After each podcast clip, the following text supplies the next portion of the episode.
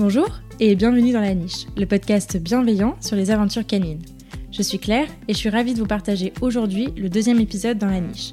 La Niche est un podcast qui aborde les thèmes divers et variés qui entourent le monde canin et qui se veut bienveillant, inspirant, construit et positif. Habituellement, je vous partage toutes les deux semaines mes conversations avec des personnes passionnées. Elles viennent raconter à mon micro les expériences et aventures qu'elles ont vécues avec leurs chiens, leurs réussites, leurs plus beaux moments, mais aussi leurs difficultés et les leçons qu'elles en ont tirées. Mais ça, c'est ce qui se passe habituellement. Aujourd'hui, je suis ravie de vous partager le deuxième épisode solo de ce podcast. Seul au micro, j'ai eu envie de changer de format pour pouvoir vous parler et vous partager plus directement les sujets et réflexions qui me tiennent à cœur. Vous pouvez retrouver ces épisodes dans la niche toutes les deux semaines, en alternance avec les interviews, et ils seront accompagnés d'un article rédigé et complet sur mon site laniche-podcast.fr. Dans cet épisode, j'avais envie de revenir sur le fameux sujet de la balade. On en entend parler partout, tout le temps, et ce n'est pas toujours évident d'en comprendre tous les fondements.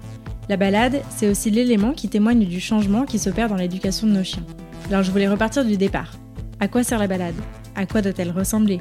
Et nous, humains là-dedans, comment on fait pour s'organiser? Qu'est-ce que ça peut nous apporter? Voici donc quelques tips pour bien commencer l'année et partir en balade du bon pied ou de la bonne patte. Alors que vous soyez déjà humain d'un chien ou que vous vous apprêtez à le devenir, que vous soyez auditeur habitué ou tout nouveau sur la niche, et dans ce cas bienvenue, cet épisode est pour vous. Mais je ne vous en dis pas plus et je vous souhaite une très bonne écoute. Dans l'épisode 8 du podcast, je vous avais partagé ma conversation très enrichissante autour de la balade avec Francesca de Social Dog.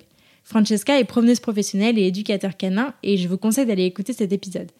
Néanmoins, la balade est un sujet important dont on parle beaucoup, alors j'avais envie de revenir un peu sur ce sujet pour vous en décrire tous les bienfaits, et pas que pour nos chiens d'ailleurs, et vous donner quelques tips pour les améliorer. Pour ma part, faire ces balades quotidiennes était une de mes motivations à accueillir un chien.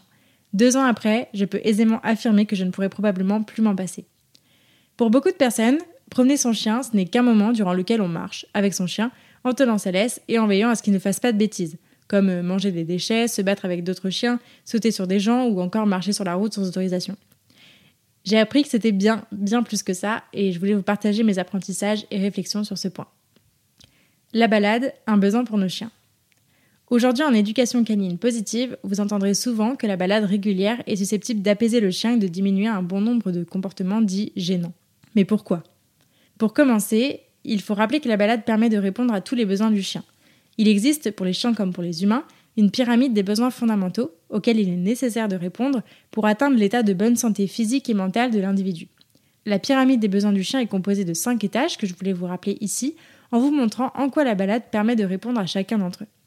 Alors le premier besoin, c'est le besoin physiologique, qui renvoie aux besoins primaires en fait boire, manger, dormir, respirer, etc.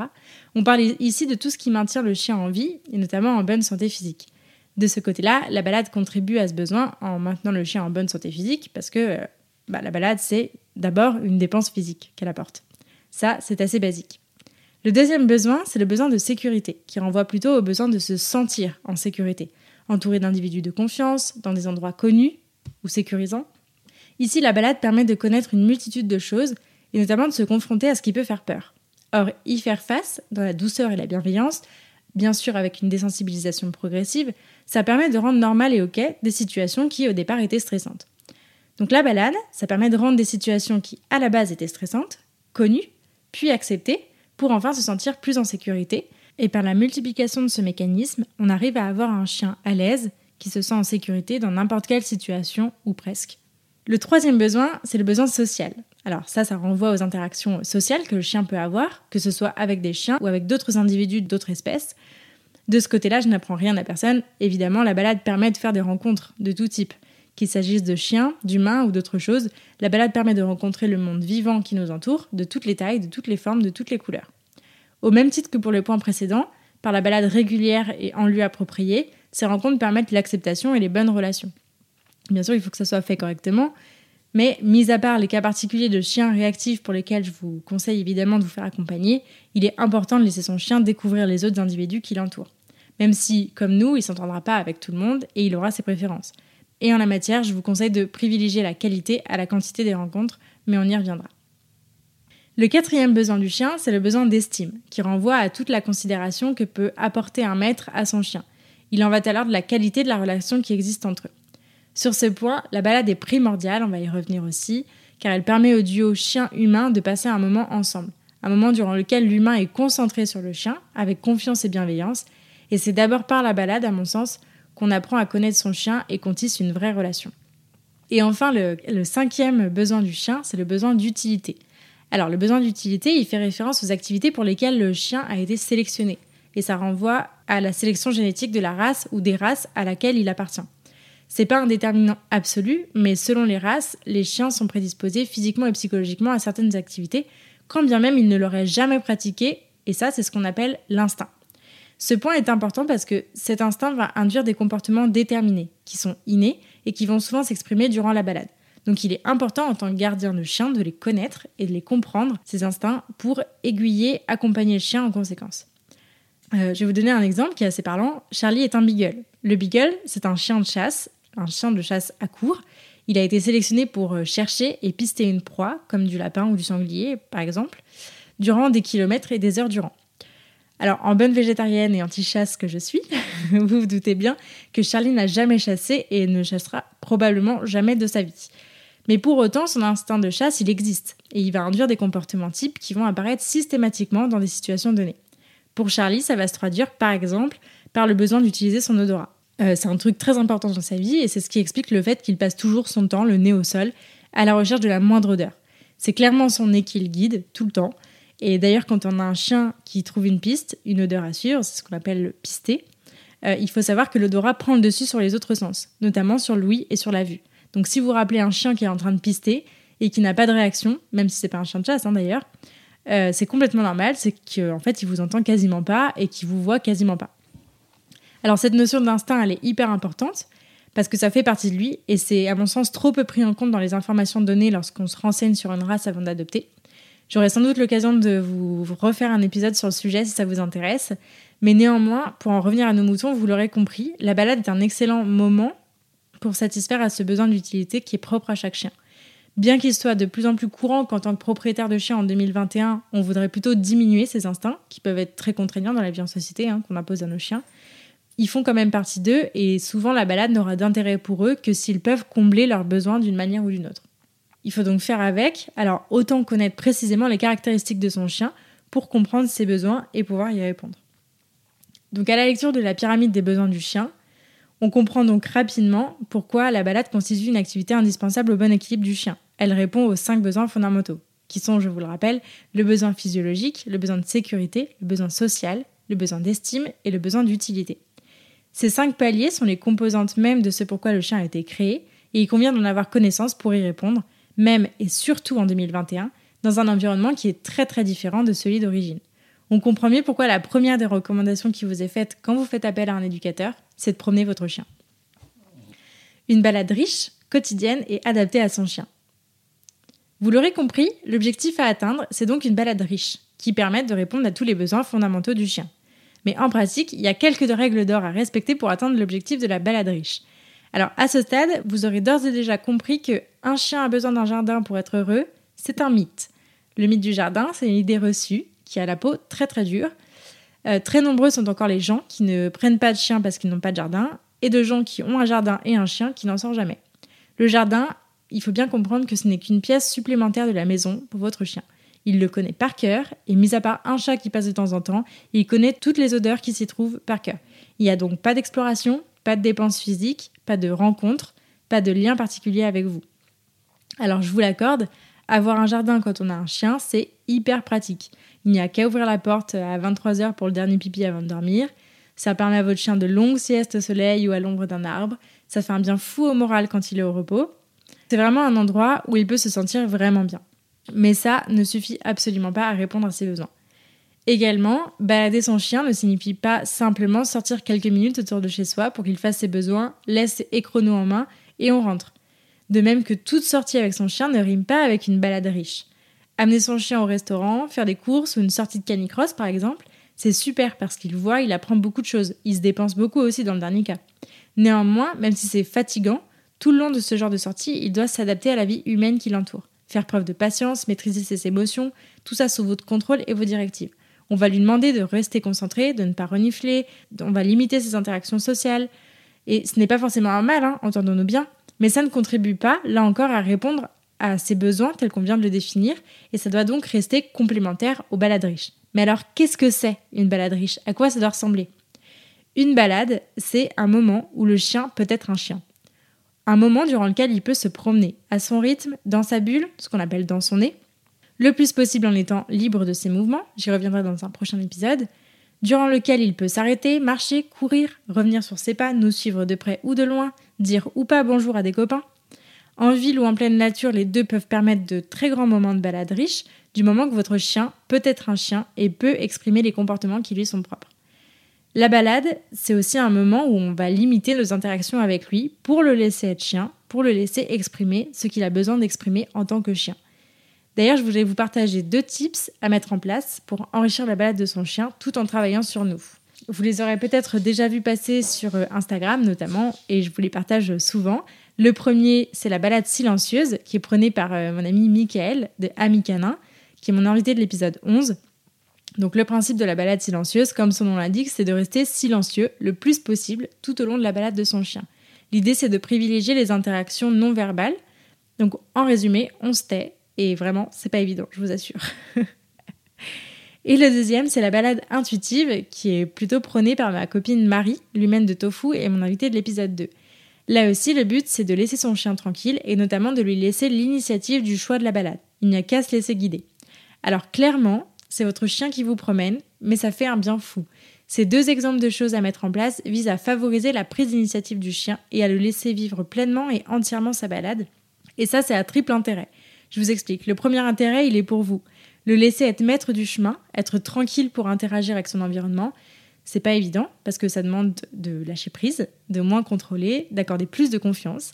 Mais si vous avez écouté mon précédent épisode dans la niche, vous aurez compris que c'est l'objectif et que à terme, ça permet de vivre bien plus sereinement. Donc vous travaillez sur vous à ce moment-là. Le deuxième intérêt, il est pour votre chien, bien sûr. Les chiens sont plus réceptifs à la communication gestuelle, non verbale, qu'au brouhaha permanent de consignes et d'ordres en tout genre qu'on peut leur proposer. Il va donc devoir véritablement se concentrer sur vous et ça va renforcer son focus à distance. Le troisième intérêt, c'est pour votre relation. Lui faire confiance, c'est l'inviter à nous faire confiance. Lui laisser l'initiative, c'est le plus beau cadeau que vous pouvez lui faire et je vous assure qu'il saura vous le rendre. C'est là que la balade répond aux besoins d'estime. Elle renforce la relation, elle crée de la complicité et de beaux moments. Et ça demande un effort de lâcher prise, bien sûr, mais ça vaut le coup, croyez-moi. Donc vous l'aurez compris, confiance et bienveillance sont les maîtres mots de la balade. À mon sens, ce n'est qu'avec ces deux éléments qu'on peut laisser suffisamment d'espace à son chien pour qu'il profite de sa balade, pour que ce soit un vrai moment de dépense physique et mentale, et pour que celle-ci réponde véritablement à tous ses besoins. Alors niveau fréquence et durée, je serais bien incapable de vous annoncer à froid de combien de temps de balade hebdomadaire votre chien a besoin. Pour ça, je vous invite à vous renseigner sur les besoins propres de la race de votre chien, mais surtout d'apprendre à le connaître. C'est lui votre meilleur indicateur pour savoir si c'est trop ou pas assez. Gardez en tête qu'un chien bien dans sa tête et dans ses pattes, c'est un chien fatigué.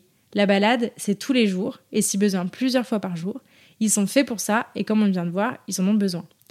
Idéalement, on privilégie le matin parce que ça permet de, bah, ça, permet qu'ils dorment la journée quand vous êtes occupé à autre chose. Et pour ma part, notre objectif euh, avec Charlie, parce que vous me le demandez euh, souvent, euh, en temps normal, c'est entre 1h et 1h30 de balade par jour. On est en moyenne, notre objectif, c'est en moyenne 10 000 pas par, par jour.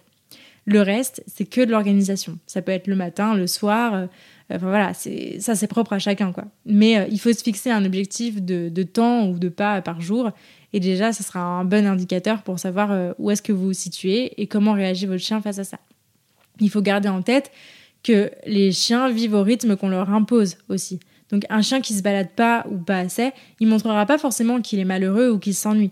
En revanche, il aura sûrement peut-être soit un peu trop d'énergie disponible, ou alors au contraire, il enchaînera sieste sur sieste et il manquera carrément de motivation et d'énergie par rapport à ce dont il est capable.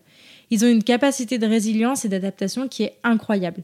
L'idée, c'est pas non plus de les sécher à coups de 8 heures de rando par jour, mais le tout, c'est de trouver le bon équilibre et surtout de trouver ce qui correspond à votre duo. D'une part à ses capacités physiques à lui et à votre organisation à vous.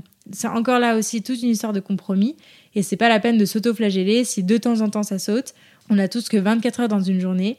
Et voilà, si euh, s'il y a un jour, euh, je sais pas, il pleut euh, tambour battant, vous avez mille trucs à faire et, que votre chien n'a pas forcément la grosse pêche ou a pas forcément est pas forcément là à attendre devant la porte pour aller se promener, et bah si ça saute, si ça saute une journée, ça saute une journée, et puis on se rattrape le reste de la semaine.